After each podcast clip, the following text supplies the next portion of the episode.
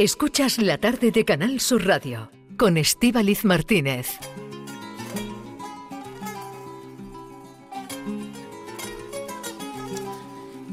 Las 5 y 4 minutos van a dar y nos vamos a adentrar en un mundo peligroso ahora, un mundo donde la vida pasa a un segundo plano para dar prioridad a las drogas, al dinero, a la violencia.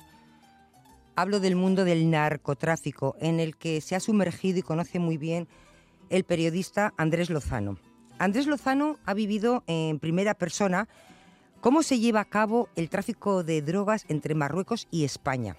Su relato, que está recogido en un libro, nos conduce al tenebroso negocio de la droga con todos los riesgos y con todas las amenazas que conlleva esta actividad ilegal.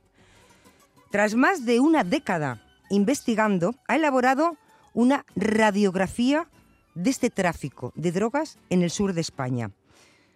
Hablamos de un negocio eh, multimillonario que ahora recoge en el libro costo. Un libro que yo quiero, luego lo vamos a recordar, que mañana, si están por Cádiz, pueden acercarse porque va a estar Andrés Lozano junto con el periodista Jesús Cañas a las 7 de la tarde en la Biblioteca Pública Provincial de Cádiz.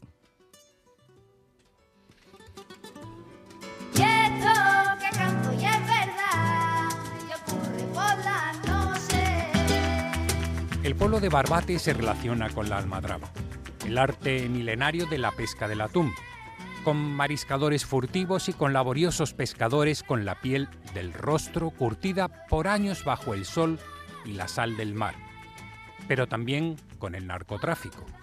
En este pueblo blanco de la costa de Cádiz, enclavado en la comarca de la Janda, un paraje natural protegido de la especulación inmobiliaria, y donde las vacas se pasean por la orilla de la playa durante los inviernos, se perdió la primera generación de jóvenes del narco.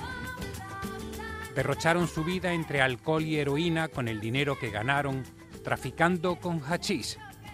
Sucedió en la década de los 80 y los 90. En sus paradisíacas playas que van desde Zahora a Zahara de los Atunes, dos pequeñas pedanías de Barbate, cuyos habitantes viven durante gran parte del año del dinero que dejan los turistas en primavera y verano, se han alijado cientos de toneladas de hachís. El narcotráfico ha continuado, pero quienes traen los paquetes desde Marruecos ya no son solo los barbateños. atún y chocolate y un poco de Acabamos de escuchar un fragmento de Costo, Las leyes del estrecho, publicado por Ediciones del CAO. Como les decía, es un viaje real por el tráfico de drogas en el sur de España. En él se recogen testimonios eh, demoledores ¿no? que atestiguan ese paso de las mafias por las vidas de miles, miles de personas. Y nos acompaña, está en nuestros estudios de Jerez, he dicho antes Andrés, perdón, es Andros Lozano. Andros, muy buenas tardes. ¿Qué tal? Muy buenas tardes. Bueno, primero, ¿cómo te... Es duro el libro, ¿eh? Duro y, bueno, no sé, ¿cómo te embarcas en esta investigación y exploras este negocio del hachís aquí en el sur de, de España? ¿Qué te lleva todo ello? Pues eh, lo que me lleva al final es eh, la labor periodística que hago durante el día a día en el, en el periódico El Mundo. También trabajé durante un tiempo en el, en el periódico El Español y ahora he vuelto al, desde hace un par de años al, al, periódico El Mundo y un poco lo que hace que me adentre en ese, en ese mundo es precisamente esos, esos reportajes que, que yo iba haciendo sobre, sobre narcotráfico y que eh, me permitían viajar hasta, hasta determinados puntos de la geografía andaluza o de la geografía gaditana en concreto y, descubrir una realidad que, pensaba que, merecía ser contada eh, no solo a golpe de, titular de vez en cuando cuando hay alguna operación, sino que merecía la pena darle cierto recorrido. Entonces, al final, este, este libro es, es mucho de investigación, mucho de acceso a, a causas judiciales, de muchas entrevistas, pero a su vez es ese recorrido periodístico que he hecho durante, durante 12, 14 años más o menos, eh, investigando el, negocio del narcotráfico y haciendo reportajes sobre, sobre, sobre él. Durante todo este proceso que, del que nos hablas de, investigación, tuviste que lidiar con muchas dificultades, no sé, logísticas, de seguridad. Bueno, es, es un mundo complejo, eh, es un mundo muy complejo donde las fuentes eh, si, si, normalmente ganarse la confianza de una fuente es complejo, cuando te tienes que ganar la, la, confianza de un, de un delincuente, de, de un alto mando policial, de, de, un abogado que lo que quiere es que no se hable de su cliente, sino todo lo contrario, bueno, pues es muy complicado. Luego, en cuanto a medidas de seguridad, bueno, yo, yo no tengo ningún problema.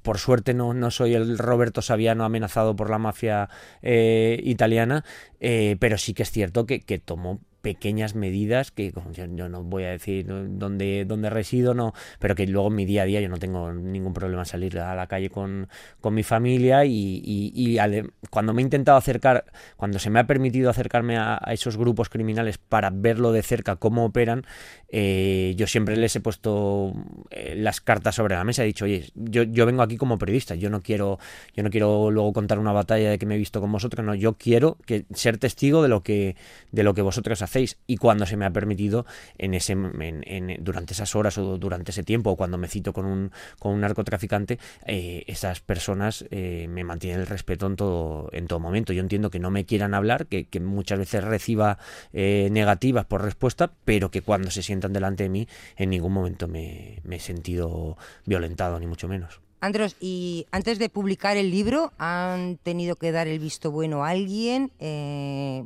estar seguros de que hay alguna parte que no le interesa que se publique o no? ¿O has tenido absoluta libertad? Alguien eh, de los de los, de la parte sí, de, la, parte mala no no no al contrario, al investigación sí sí. No no no al contrario al contrario yo nunca eh, yo imagino, no no por supuesto que no imagino que alguno no le habrá sentado bien luego lo que lo que ha visto pero bueno al final es una realidad yo me baso en eh, pues eso en esa experiencia sobre el terreno pero luego mucho en, en, documentación judicial en, en fuentes de la Guardia Civil de la Policía Nacional de, de la Fiscalía en jueces entonces, bueno, pues yo ahí describo una realidad que es muy dura, que, que, la tenemos en el día a día en el sur de España eh, sin, sin, apenas darnos cuenta, porque es muy llamativo el ver un informativo como alijan en mitad de una playa bañada de, llena de bañistas, pero luego todo lo que hay alrededor, todo el contexto es lo que mm, pasa desapercibido y eso es precisamente lo que yo abordo en, en Costo, en, en este libro. Sí, ahora vamos a ir, vámonos al año porque hay un un momento del libro que, me gustaría que contaras, ¿no? El año 2017, que haces una travesía, te vas a Marruecos y vuelves eh, con 2.400 kilos de hachís dentro de una embarcación y ahí es realmente donde vives en primera persona, donde ves desde dentro eh, todos los entresijos del mundo del, del narcotráfico. ¿Cómo se produce o cómo se negocia este, este viaje, esta travesía? Claro, yo en ese tiempo llevaba ya eh, escribiendo y, haciendo historias por mi cuenta y tomando, eh, haciendo acopio de, historias, pues a lo mejor 8 o 10 años más o menos. Bueno, pues en ese momento, cuando ya había contado eh, historias de grandes narcos, había viajado a, lugares donde la problemática del narco era muy, muy acuciante, yo quería, yo sentía que que me faltaba, a mí me faltan muchas cosas por contar, pero que yo quería contar cómo es una precisamente eso que se ve en un, informativo, eh, cuando hay una lancha que llega a la costa a la costa andaluza cargada con X toneladas de, de, hachís. Yo quería contarlo de alguna forma y, bueno, estuve durante un año y medio eh, negociando y tocando muchas puertas de, de distintas de distintos clanes, lo, puedo decir abiertamente porque sin, la autorización de, un clan no, hubiese sido posible, y de repente un día me dicen si, ya digo, es, era muchas veces sí, pero no, y al final siempre era no, hasta que un día me dijeron,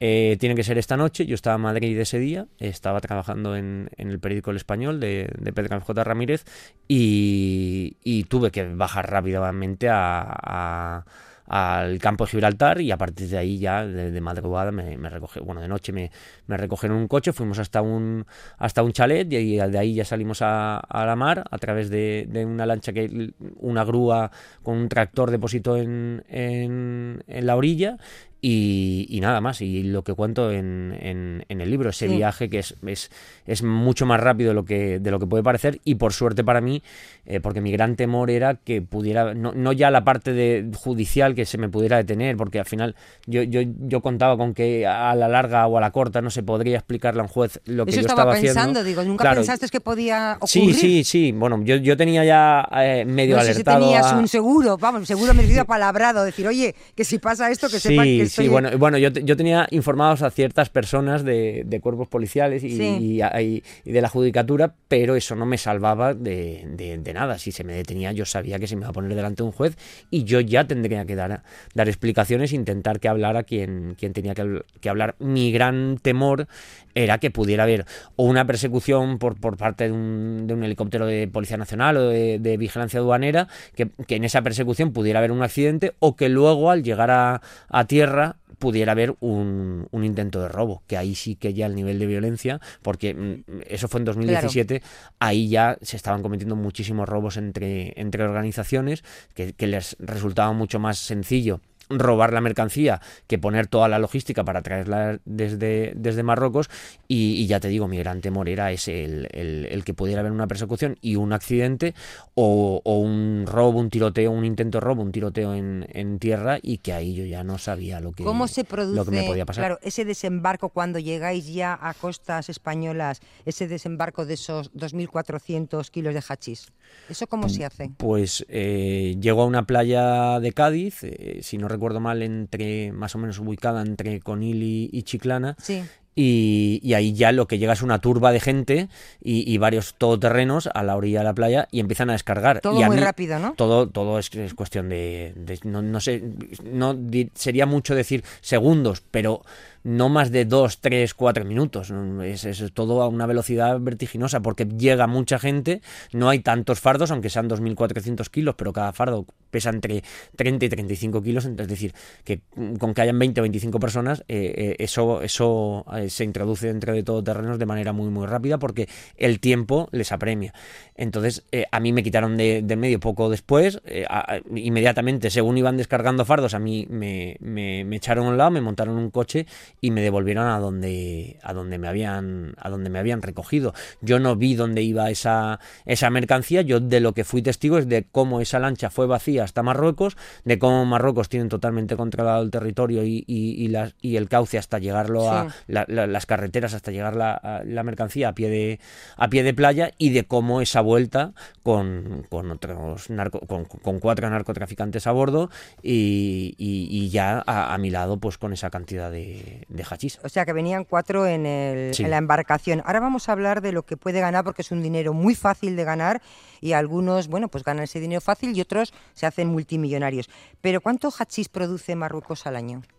Bueno, no, no, hay una cifra oficial sí, porque aproximadamente. no. claro, hay, hay un organismo en Viena que se encarga de fiscalizar el, a nivel internacional el, el, el tráfico de drogas y calcula que anualmente eh, Marruecos produce 40.000 toneladas de hachís al año. Para toda Europa, claro. Claro, claro. Si, si España consumiera esas 40.000, pues fumaría hasta, claro, fumarían hasta mis hijos. Pero eso no sucede. Al final, aquí se queda un porcentaje, no se sabe, tampoco se puede saber, pero imagino que será un porcentaje pequeño. Eh, el resto de, de hachís se, se, distribuye por todo, por todo el continente. Incluso ya se está, que, que, es una de las novedades que hay en el, que en el negocio ahora mismo del, del, narcotráfico a nivel internacional es que ya se está haciendo transacciones eh, kilo por kilo de cocaína y de hachís con los carteles eh, latinoamericanos, porque allí, allí se cultiva marihuana, pero la, la, el, el, procesar la marihuana y convertirla en hachís, eso es algo que, que llevan años haciendo, de, décadas haciéndolo sí. en, en, Marruecos, entonces al ser de mucha calidad, los carteles colombianos quieren, o los carteles latinoamericanos, sí. principalmente colombianos, quieren ese producto y lo que hacen es intercambiarlo a eh, kilo por kilo, lo, lo que sub, lo que sería impensable hacerlo en Europa, porque un kilo de cocaína ronda los 30.000 euros y un kilo de hachís de bastante, can, de bastante cantidad, can, eh, sí. calidad mm, ronda los 2.000, lo que sería impensable en Europa, pues cuando se hacen transacciones entre ellos sí que, sí que, claro. es, sí que es posible estaba, porque allí es muy caro. Eso estaba pensando, las diferencias que hay en el tráfico de hachís y la cocaína y también todo el entorno de la gente que, que, está implicada en toda esta en toda esta mafia, ¿no?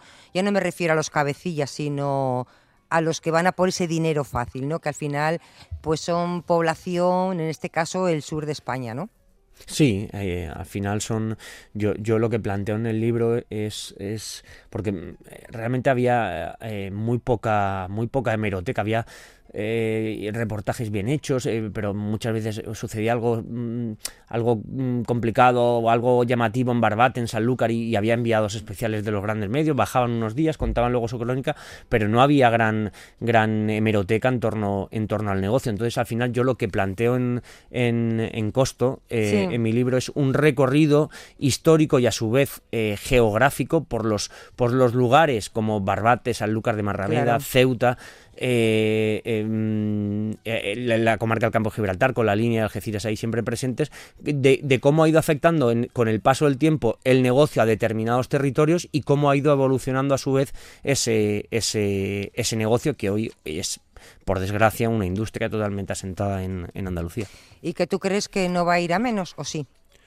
Hombre, yo, yo quiero decir, yo no soy al final ninguna autoridad. Ya. Cuando hablo con, con, con autoridades eh, eh, policiales, con autoridades judiciales, te dicen que, el negocio es imposible que vaya menos, precisamente también porque cada vez eh, se está introduciendo más cocaína por el sur de España. Incluso ya se ha abierto lo que, lo que venía sonando desde hace unos años, que era como la ruta africana, es decir, utilizar las vías tradicionales de introducción del hachís mediante lanchas rápidas por el estrecho.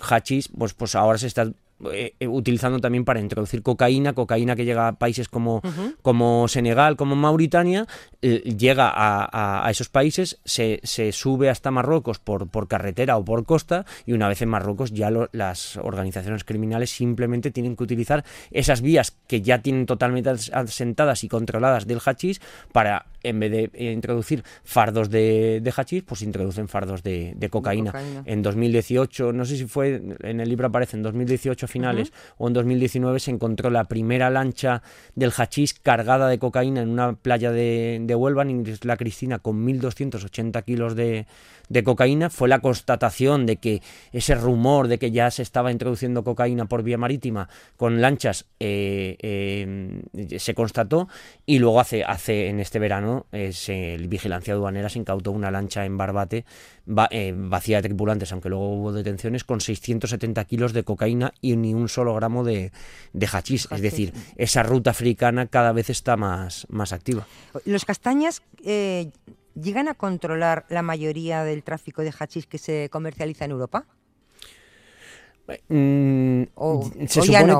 que, quiero decir, eh, mm, eh, la fiscalía tenía esa, esa, esa percepción, sí. pero no solo por, por, por era una percepción, no era una percepción basada en, en, argumentos, incluso en escuchas telefónicas de terceros. Yo recuerdo que hay una causa de, en la que están implicados varios, varios mafiosos de Landrangheta, una de las mafias italianas, eh, o, o, la mafia italiana más potente ahora mismo a nivel internacional, que un, un mafioso enviado al, al, sur de la península y que estaba haciendo trato con los castañas, en una conversación telefónica llega a decir que ellos son lo, controlan el 70% del hachís que, sí. que, entraban en Europa. Es decir, eso no hace falta que lo diga ni la fiscalía sí. ni lo diga yo. Eso es una aseveración de un de otro narcotraficante, de otro mafioso.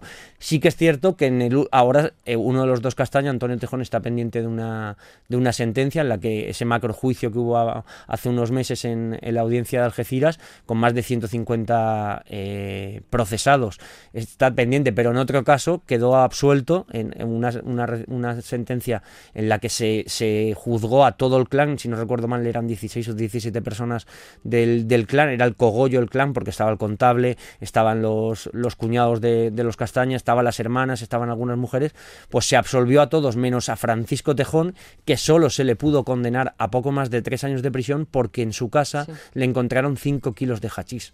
Uh -huh. Es decir... Eh, mmm, se piensa que fueron los mayores narcos que ha habido en Europa del hachís pero luego las sentencias judiciales no han podido, no han podido con, comprobar eso. Claro. La, ¿Y las mujeres? ¿Qué papel juegan las mujeres en toda esta trama? Pues eh, mujeres, hermanas, eh, suegras, eh, amantes. También están todas. Sí, sí, sí, sí, sí, eso sí que está acreditado. muchas se dedican al blanqueo de capitales al final.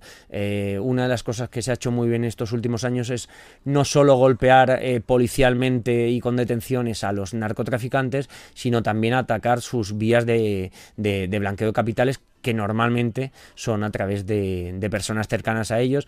Eh, pues se sabe, por ejemplo, que los Castaña, eh, eh, si, echas un poco la, vista atrás, a, Francisco Tejón se le detiene un par de semanas, él se entrega un par de semanas después de participar en un videoclip de reggaetón que se había grabado en un club de intercambio de parejas que la Policía Nacional tiene acreditado que se pagó más de la mitad con dinero con dinero negro y, y, de su hermano, por ejemplo, que, al que se le había detenido poco antes, eh, después de una fuga a Marruecos, eh, también se acreditó que su suegra había adquirido eh, varios bienes inmuebles con, dinero, con dinero procedente del, narcotráfico. Entonces, bueno, al final juegan ese, juegan ese, ese rol dentro del negocio. En costo eh, recoges, Andros, eh, en el libro recoges salarios del narco, datos del negocio, tasas de criminalidad, hmm. renta medias de hogares donde anida la droga, tasas del paro.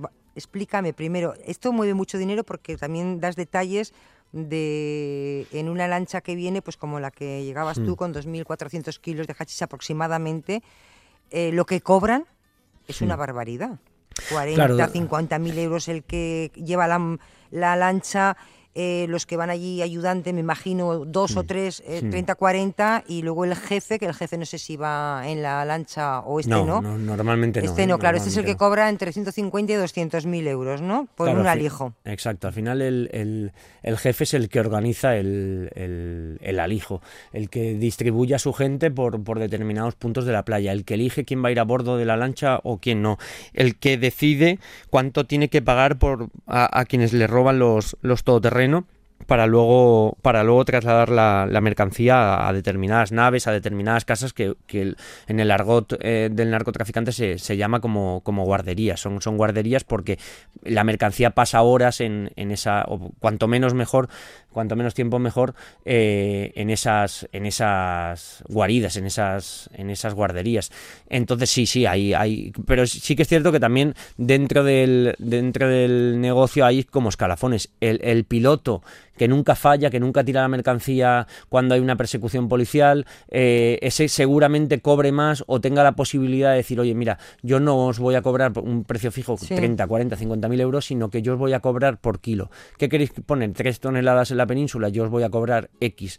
Es decir, también hay rangos dentro del, negocio en función de, la eficacia o, de la calidad que tenga cada uno a la hora de desempeñar su rol. Y en cuanto a la renta media de hogares eh, que han ido a la droga, ¿cómo son estas familias? Hombre, eh, mm, los narcotraficantes normalmente, los grandes narcotraficantes, viven de, de, relacionarse y de dar trabajo a gente que, que lo pasa mal. Gente que eh, está en el paro, normalmente, exactamente, claro. Gente que está en el paro. muy vulnerable, ¿no? Mm. exactamente, porque al final el gran narcotraficante lo que quiere es pudrirse de rico, pero el que decide una noche subirse a una lancha seguro que le gusta muchísimo el dinero, pero en algunos casos lo hace también por necesidad. Yo también digo una cosa, eh, em, las tasas de paro en, la, en el campo de Gibraltar, en la línea de Concepción de, que está dentro del campo de Gibraltar, en, localidades como Algeciras, como San Roque, como, como Sanlúcar, como Barbate, es muy alto, pero también si se le diera la vuelta al mapa de la península, yo estoy seguro eh, eh, de que los narcos no serían narcos gaitanos o narcos andaluces, serían narcos cántabros, serían narcos vascos, es decir, claro, es decir, hay un componente que creo que tiene más incidencia en el negocio, que es la ubicación geográfica más que el contexto socioeconómico. Es decir, la ubicación geográfica, el tener a un paso, a un salto a, Marruecos, que es el principal productor de hachís del mundo, y además que esa, esa lengua de mar, que es el estrecho de Gibraltar, que divide dos mundos en sí, porque está dividiendo el continente europeo, que es el continente más rico del, del planeta, del continente africano, que es el continente más pobre del planeta, bueno, pues yo estoy seguro de que quien esté por aquí al final eh, vale que si tú no tienes trabajo mm, se te puede atentar de una manera mucho más sencilla,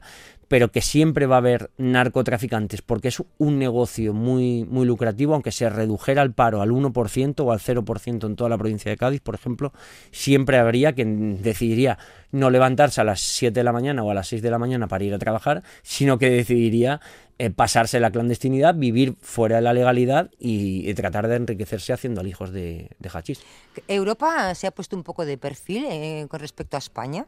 Eh, consideran que es un problema nuestro cuando es un problema europeo. O sea, no es estamos dentro de Europa, esto le pasa a España porque está donde está, pero si estuviera Alemania o estuviera otro país estarían igual. Te quiero decir que es la ubicación geográfica. Sí, sí, al final hay coordinación eh, con Europol, incluso con, con, eh, la policía británica, con la policía estadounidense.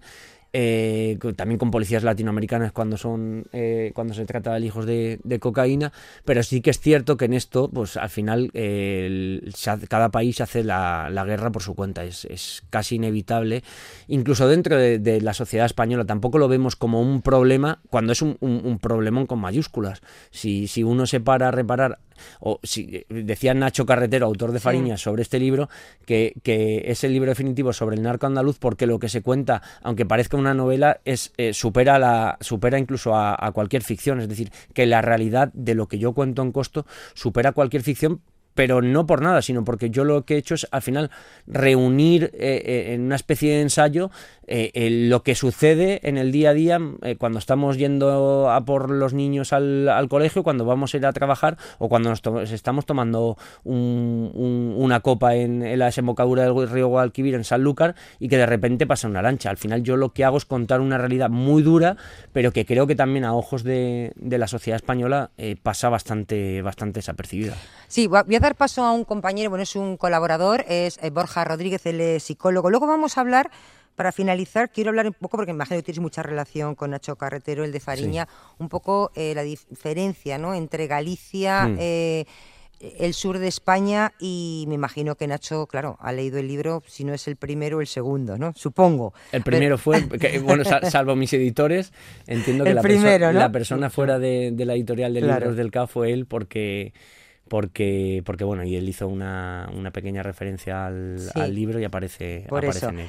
Eh, Borja, seguro que tiene algo que, decir, que está escuchando atentamente. Sí, hola Andros, ¿qué tal? Buenas tardes. ¿Qué tal? Muy buenas. Pues mira, te quería preguntar muy rápido, como eh, nacido y criado en Ceuta, hmm. te quería preguntar que después de tantos años investigando, más de 10 años de investigación, eh, ¿qué papel juegan Ceuta y Melilla? Yo te voy a preguntar más por Ceuta, por mi tierra, pero bueno, ¿qué papel juegan Ceuta y Melilla en, en, todo lo que tú cuentas en el libro y en todo este eh, esta maquinaria de la droga? Pues mira, eh, precisamente el, tercer capítulo, el tercer bloque está destinado precisamente a hablar sobre Ceuta y hablo sobre los señores de la droga que, que durante muchos años y que tradicionalmente han vivido allí.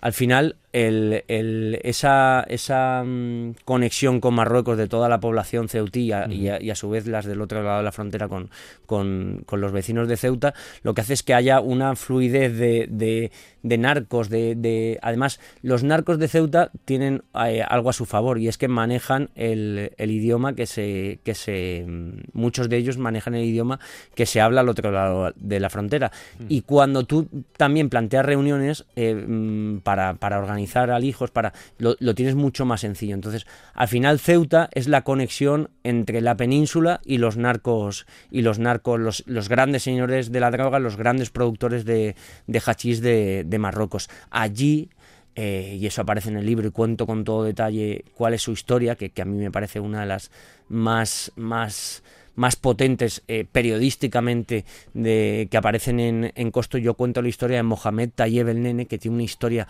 absolutamente fascinante, que fue un revolucionario dentro del, del, negocio y que con solo 22 años la Policía Nacional eh, decía que tenía contacto con al menos 70 productores, grandes productores, señores de, del hachís de, de, Marruecos. Él, eh, al final pasó como alguien, uno de los principales nombres del, del, narcotráfico en el sur de España. Lo que pasa es que también hizo grande su, su, su, su nombre y su, y su figura a la sombra durante un tiempo de todo lo que estaba pasando en, en, Galicia. Es decir, en ese momento el foco mediático, judicial estaba en Galicia y él creció tanto hasta que un momento hubo un, tiempo en, que el ministro del el Ministerio del Interior, eh, Jaime Mayor Oreja y luego eh, Mariano Rajoy tuvieron que tomar cartas en el asunto, incluso eh, mandar un helicóptero para que lo evacuaran de, de, Ceuta porque siempre se estaba poniendo malo cada vez que tenía que ir a, comparecer a, a Madrid, a la Audiencia Nacional y, bueno, al final Ceuta es ese enclave que une tanto a los narcos del sur de la península como a los, a los grandes productores de, Marruecos.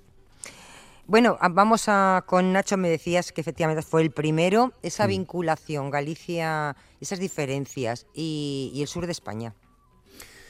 Bueno, eh, a, mí eh, hay que decir que cuando a mí, a mí se me propone escribir este, este libro, más o menos en la primavera o en el verano, hacia, hacia el verano de, de 2018, cuando Fariña, que también está publicado por Libros del CAO, ya es un éxito y, editorial, pero a su vez ya eh, se está, si no se ha emitido ya los primeros capítulos de, de Fariña en Antena 3, porque se convierte en serie de ficción, está a punto de emitirse. Entonces me dicen, oye, ¿tú crees que hay un relato en torno al narcotráfico similar al de Fariña, con todas sus diferencias, pero del sur de España. Y, yo le dije que por supuesto, porque eh, creía mm, vehementemente en que no, no solo había que contar eh, esas grandes operaciones, esos grandes nombres del narcotráfico, que, es, que hay que contarlos y aparecen en, en costos, sino que hay que contar las consecuencias, la vida, el, día a día de esos sitios azotados por el narcotráfico y, y, las consecuencias que tiene para su gente, para, para, para, el narco que un día decide meterse y al otro día salirse, para la niña que crece rodeada de, de su tío y de su padre, que son los primeros narcotraficantes barbateños que dejan la pesca para, para subirse a una una lancha de, del hachís. Es decir, eh, yo creía que había mucho más por contar de lo que se estaba contando hasta el momento en, los medios de comunicación o en los periódicos principalmente o en las televisiones cuando hacían grandes despliegues para hacer un reportaje eh, eh, muchas veces eh, amarillista. Entonces, al final este libro se ha publicado en la primavera de 2023, han sido cinco años de, de seguir escribiendo, de seguir puliendo las historias, de seguir investigando y de seguir viajando. Y durante todo este tiempo has llegado, no sé si amistad con alguno de los narcotraficantes o empatía con alguno de ellos. No. El síndrome de Estocolmo. No, no, no, nada, no, no, no, porque no, porque yo cuando me he acercado a ellos eh, me he acercado con, con esa con esa distancia que creo que es esencial para, para poder hacer un libro como, como, el que he hecho, que ni bien ni mal, sino como el que he hecho, eh, ni mejor ni peor. Pero no, yo, ya iba de primeras con, con esa idea de, de tengo que yo, yo, no me quiero tomar un café, yo no quiero comer con un narcotraficante para que me cuente sus batallas, para, para echarme unas risas con ellos. Yo quiero porque yo soy periodista y me, me, me interesa su testimonio, me, me, interesan las escenas que él me pueda narrar, me, interesa, me, interesan las claves que él me pueda dar del negocio, esas pequeñas curiosidades que a mí me sirven para, para, para alumbrar la luz cuando el lector está, está leyendo. Entonces, yo lo quiero para eso. Entonces, el, hecho de haberme mm, relacionado con ellos de esa forma, pues eh, me, ha permitido mantener esa distancia crítica con, con, todos ellos. ¿Mantienes contacto con ellos o no? ¿Se acabó el trabajo, se acabó la relación? Bueno, como yo sigo trabajando en el periódico El Mundo y sigo, y sigo haciendo historias de narcotráfico, entonces, de alguna forma, yo nunca... Y lo, claro, lo hago y, lo intento con todas mis fuentes más importantes. Entonces, ya, ya sean de de, lo que sea, de la Guardia Civil, de policía, de fiscalía, de, hay, que, hay que mantener el, cuidado de esas fuentes, sean narcos o, sean de la parte de los buenos. Sí quería, eh, estos últimos minutos, hablar de los cuerpos, hablabas tú ahora mismo, de eh, implicados en toda esta guerra del narco, Guardia Civil, Policía Nacional, Servicio de Vigilancia Aduanera, Interpol, el mm. papel también de la justicia, la profesionalidad. Pues eh, son... Impresionantes, ¿no? Sí, sí, yo todo el que he conocido eh, que se dedica a luchar contra el narcotráfico, yo solo puedo decir bondades de, todos ellos. No, hay ninguno que... Eh, la, gente pensará, bueno, pues eh, dejan pasar a no sé quién, no, se dejan parte de su vida en intentar luchar contra, contra el narcotráfico, pero tanto como que se pasan días sin ver a sus hijos, como que se pasan noches sin dormir, como que, que mm, les empeora la salud, entonces, e, eso para mí es, es, un valor que, hay que reconocerles a todos ellos. Por supuesto que todos los, la, los cuerpos policiales hacen labores eh, estupendas, pero los que luchan contra el terrorismo, los que luchan contra el narcotráfico, yo creo que, hay que ponerles una alfombra roja porque al final son quienes están luchando contra lo peor de, de la sociedad. Andrés Lozano, gracias por venir. Eh, decirle a los oyentes que si mañana están por Cádiz, que se acerquen a la Biblioteca Pública Provincial de, Cádiz a las 7 de la tarde, porque allí vas a estar con el periodista, con otro compañero, colega, con Jesús. Cañas, una conversación donde van a salir eh, pues estas cosas y mucho más que nos hemos dejado en el tintero. Estaríamos contigo mucho más tiempo, pero tú sabes que el tiempo manda en mm. estas cosas. Andrés Lozano, muchísimas gracias, autor de Costo eh, las leyes del estrecho, publicado por ediciones... Libros del CAO. Sí, libros del, Mil gracias a vosotros. Muchísimas gracias. Hasta luego.